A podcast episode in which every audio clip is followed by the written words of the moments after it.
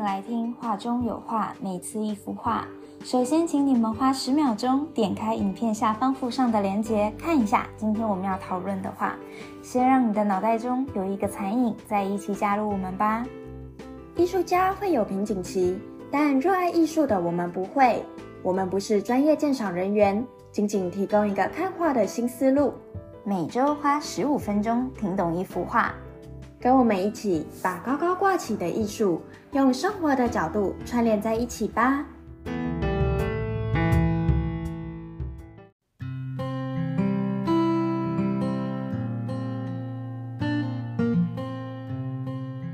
如果你听到莫内，你会先想到哪一幅画？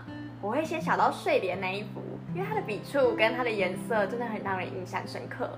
嗯，尤其是它有非常多幅遗作在世。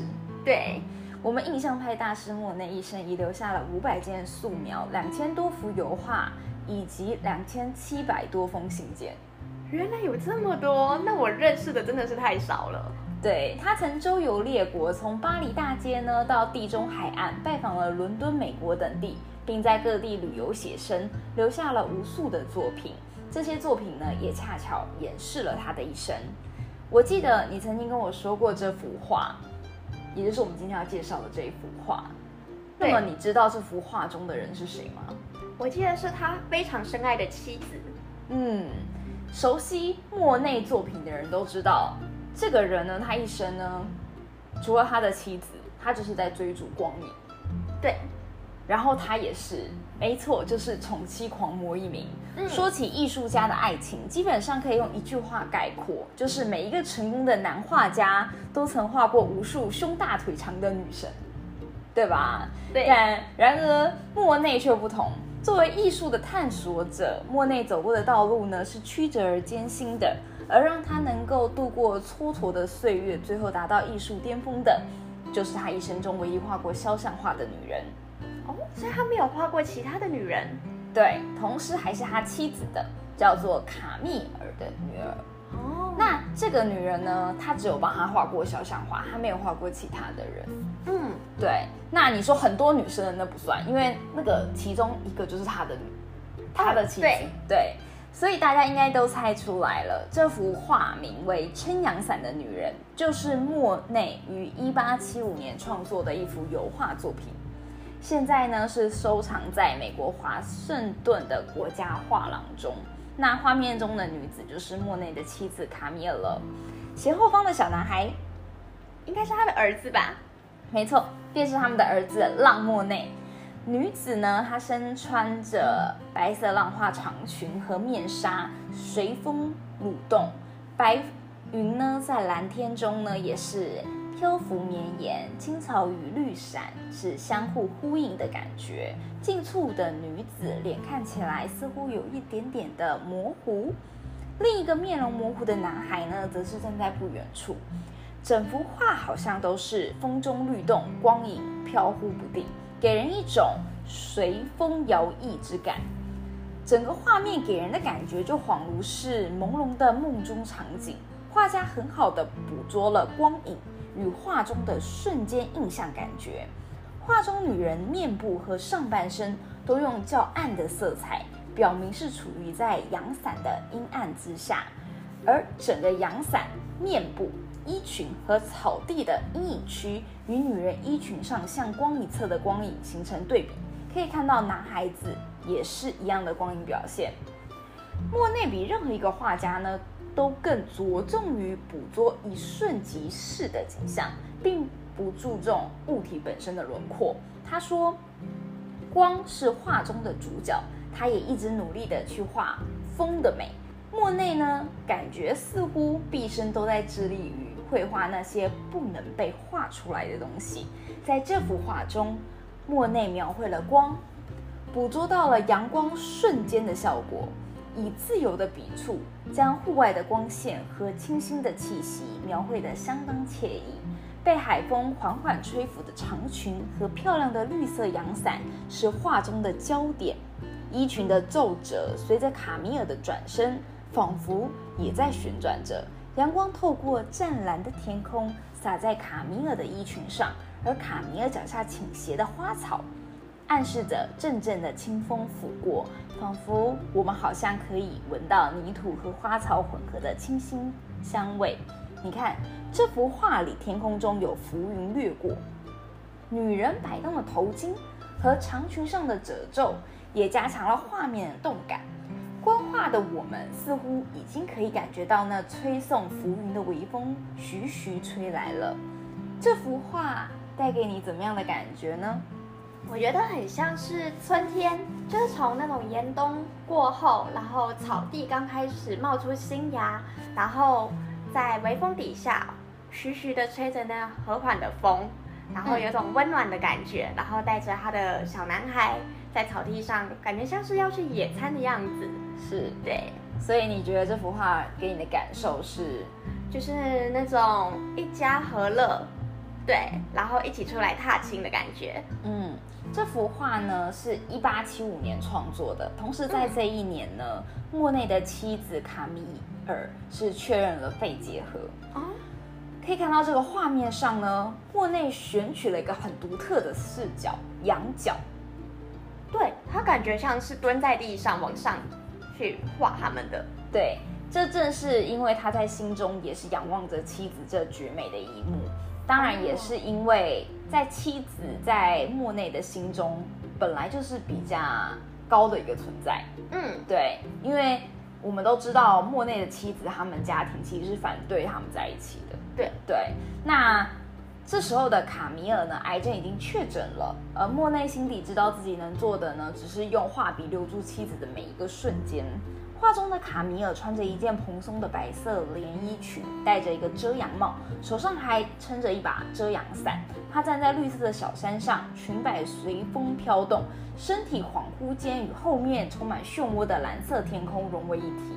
莫内和卡米尔的儿子呢，也站在这个背景中，只不过他只露出了一半的身子，腰以下的身体都被草丛给遮住了，代表他有多么的娇小，就年纪被画出来了。而莫内正是抓住了母子俩一起转向他的这个瞬间。哦，对，因为这样看起来小男孩的那个比例，感觉比他的妻子要小很多。对，因为那小男孩的确是小。那结合了莫内的故事呢，我们重新再来看这幅画，我们会发现青草、小花、蓝天、白云、折裙、阳伞、帽子、影子、小孩与女人，是不是都在随风摇曳？他们都是飘的。对，因为感觉那些笔触是非常随意，对，画上去的。光影呢轮转中，给人一种无限的悲凉之感，同时也有一种婉转的告别之意。女人的眼睛呢，既流露出对于丈夫的不舍，又含对于他的祝福。所以你从那个眼神，你是会感觉到这幅画不会，虽然他面无表情，但你不会觉得他是冷漠，你会有一种爱的感觉。对，有种温暖的感觉。是因为爱，他希望这个男人能够继续永远幸福下去，成为一个不忘初心、快乐画画的人。所以妻子看向他的那个眼神，被莫内画进去这个画里面的情绪。这幅画既是一个丈夫对妻子的永恒怀念，同时也是一个妻子留给丈夫的无限祝福。现在你在看这个女人的眼神，你能感觉出来吗？有感觉，她是在关注他，然后用一种温暖的心。对，而且因为她就是用一种很平常在看自己丈夫的一个眼神，对，但是就莫名的你可以从这个画中感受到一些别的感觉，对，感觉带一点点的悲伤，嗯，而不是这么快乐的样子。是。还记得我们之前谈过，印象派画的绘画强调的是写实，就是要求画家要把记录客观的世界。而印象派及之后的诸多流派呢，则是强调画家呢传达自己对于事物的主观审美。就像这里呢，它其实是以光为主角的，嗯，把画家的自身感受记录下来，传递给观众。这种心灵震撼是其他流派无可比拟的。撑阳伞的女人这个题材呢，其实总共有三幅，分别作于一八七五年，也就是我们今天看到的这一幅，和一八八六年，他做了两幅。这三张画的主人公呢，都是莫内的妻子卡米尔。有人说卡米尔的是莫内色彩和光线的灵感缪斯。尽管她陪伴莫内只有十四年，但是她却是莫内画里出现最多的女人。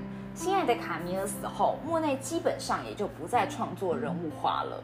那一八七五年，莫内以妻子卡米尔作为模特，创作了我们今天介绍的第一幅撑阳伞的女人。在卡米尔病逝后的一八八六年，也许是太想念妻子。莫内又以十一年同样的角度、相似的构图，在蓝天流云的阳光明媚中重现了当年卡米尔的影子。一样，我们大家可以在 IG 上看到。一开始是不是都还以为这是同时创作的，只是草图？对，就很像莫内画的睡色。彩几乎都差不多。对，但是没想到这距离了十几年。是，就是距离，就是在妻子死后的十一年后，他又重新画了。嗯，但是如果你仔细一点，我们其实可以看到第一张作品中，并没有特别精致的去描绘卡米尔的容颜，可是我们还是有感觉到一个温暖、温柔、美丽的卡米尔。对。可是后面的两张呢，作品他的脸部是完全模糊的，连基本的眼神轮廓都是找不到的。对，直接的衣服的皱褶画的比较明显。呃，跟第一张比都还是差很多。对，对，第一张如果你去看真的作真机的作品的话，你还是会发现他的整个用力程度、嗯，细心程度都是有落差的。后面的很明显都是用感受的，嗯，所以呢，它都是直接以大片的凝重色块去做代替。那么我们就讲到我们中国苏东坡当年就是悼念他自己的亡妻，就讲过有纵使相逢应不识，尘满面，鬓如霜的感慨。那么时光飞逝，莫内可能会想，曾经要与自己双双变老，去了另一个世界的妻子，此时也许连自己也无法辨识她的模样了吧，所以才会画出这两幅。就是以他的印象中下去画的。嗯，我想撑阳伞的女人这幅画创造呢，也是一种悲心交集的境界。如果我们知道莫内与卡米尔刻骨铭心的爱情，再去欣赏这幅画，阳光万里的画面中，你会感觉充满了悲伤之意；而随风飘荡的情境里，则品味出饱含深情的祝福之味。中国古艺古典译者温克尔曼谈及古希腊艺术美学时，曾经说过：“正如海水表面波涛汹涌，但深处总是静止一样。”希腊艺术家所雕塑的形象，在一切剧烈情感中，都表现出一种伟大和平和的心灵。莫内一生呢，都在追逐光和影，光中有悲，影中有喜，悲喜永远相随。这不也是一种不朽的心灵平衡吗？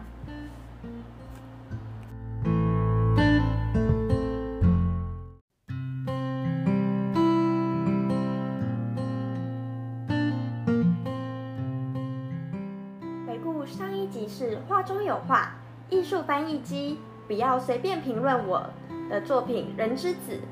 听众回馈环节，曾经在周杰伦的 MV 中看过这个作家，没错，在周杰伦新歌最伟大的作品中，不仅仅是指歌曲本身，还在致敬那些人类史上最伟大的艺术家和作品。歌曲的开篇呢，就映入眼帘的画面，就是一个上一幅我们提到超现实主义画家玛格丽特的作品《人之子》，就像《人类之子》之中。周杰伦戴着一个圆礼帽的绅士，面前拿着一个苹果。歌词中就说到：“偏执是那玛格丽特被我变出的苹果，超现实的是我还是他原本想画的小丑。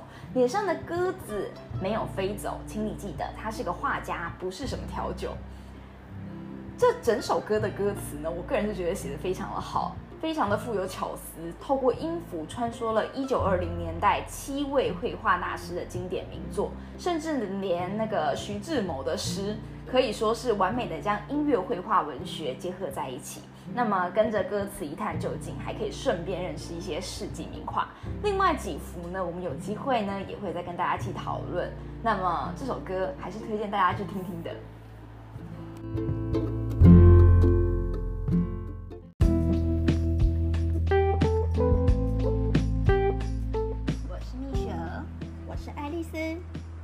树关注画中有画让我们一起去听周杰伦的最伟大的作品。